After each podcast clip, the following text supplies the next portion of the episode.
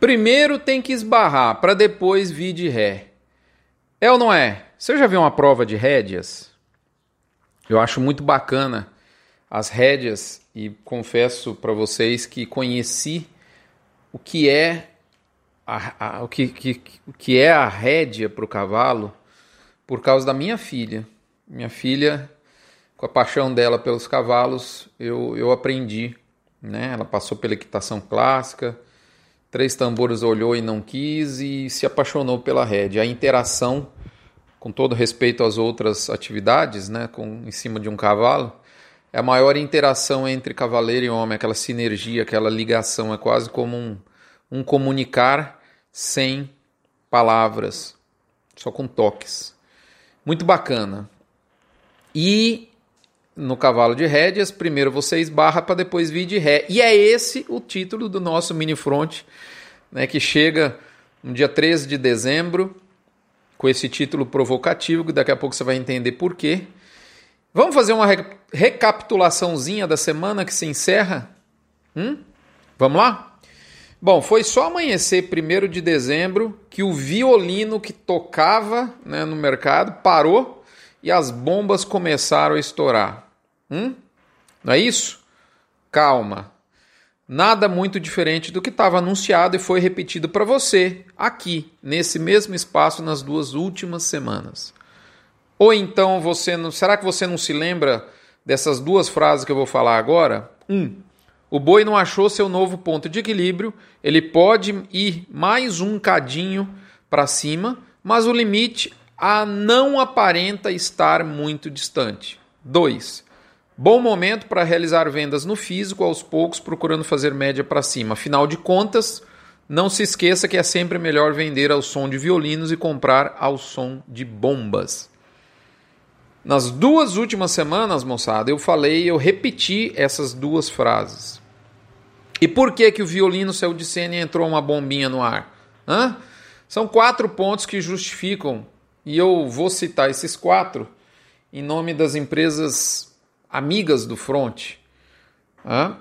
MSD, Vmax Fibro, Nutron Cargill, UPL com seu sistema Pronutiva, Cicobi Cred Goiás, Boitel Agropecuária Grande Lago, Alflex Identificação Animal, Asbran, associação que reúne 80% da suplementação mineral do Brasil, e gerente de pasto, com o tripé, um software, um conhecimento, um método e consultoria para você manejar pastagens de forma global.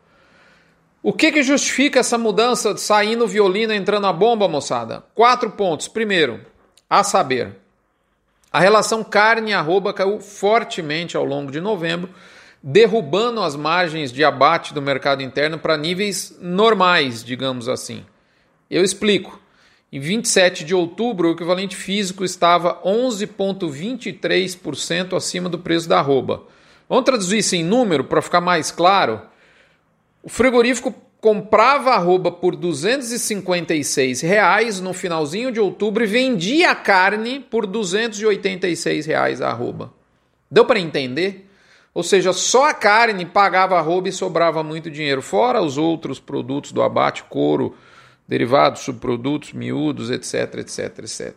Isso está em linha com os maiores valores de margem de abate para nosso passado recente. Com a recuperação estratosférica, porém, do boi ao longo de novembro, isso caiu para parâmetros, entre aspas, normais.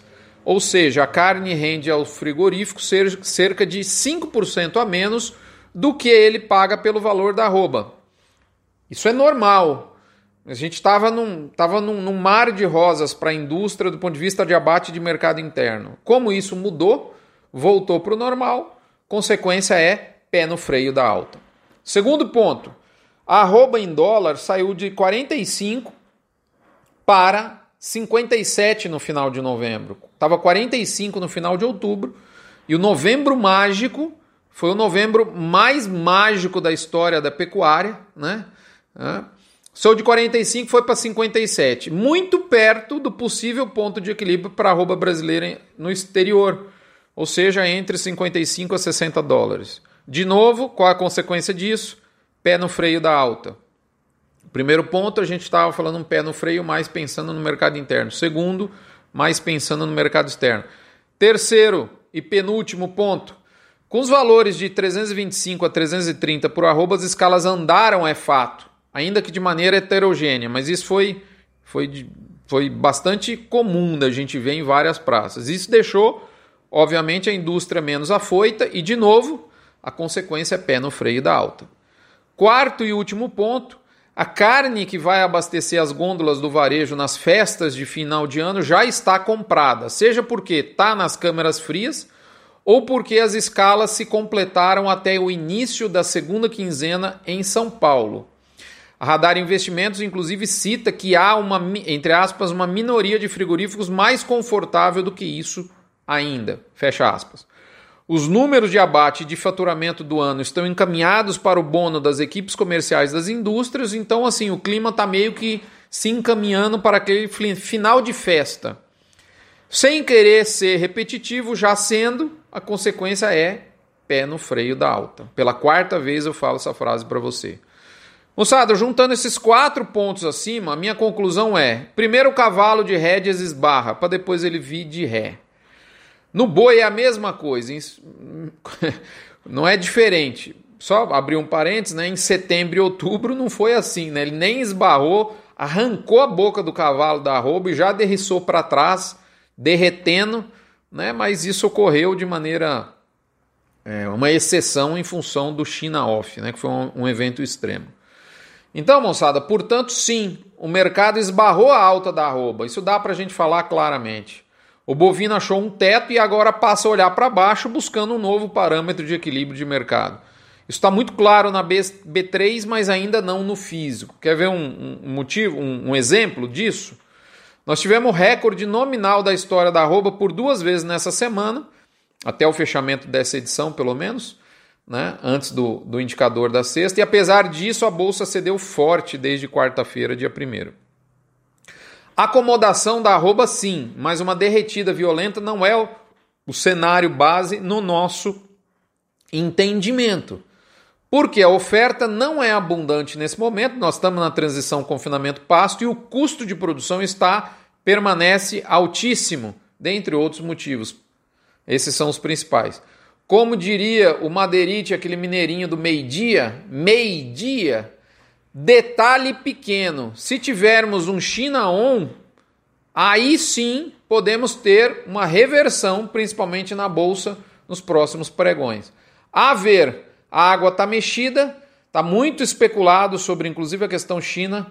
Vamos deixar clarear um pouco e deixar passar essa revoada. O final do mês está aí mesmo e a gente precisa a voltar a falar em fundamento de oferta versus demanda. Essa especulação, né, de preço de China, isso já deu, moçada.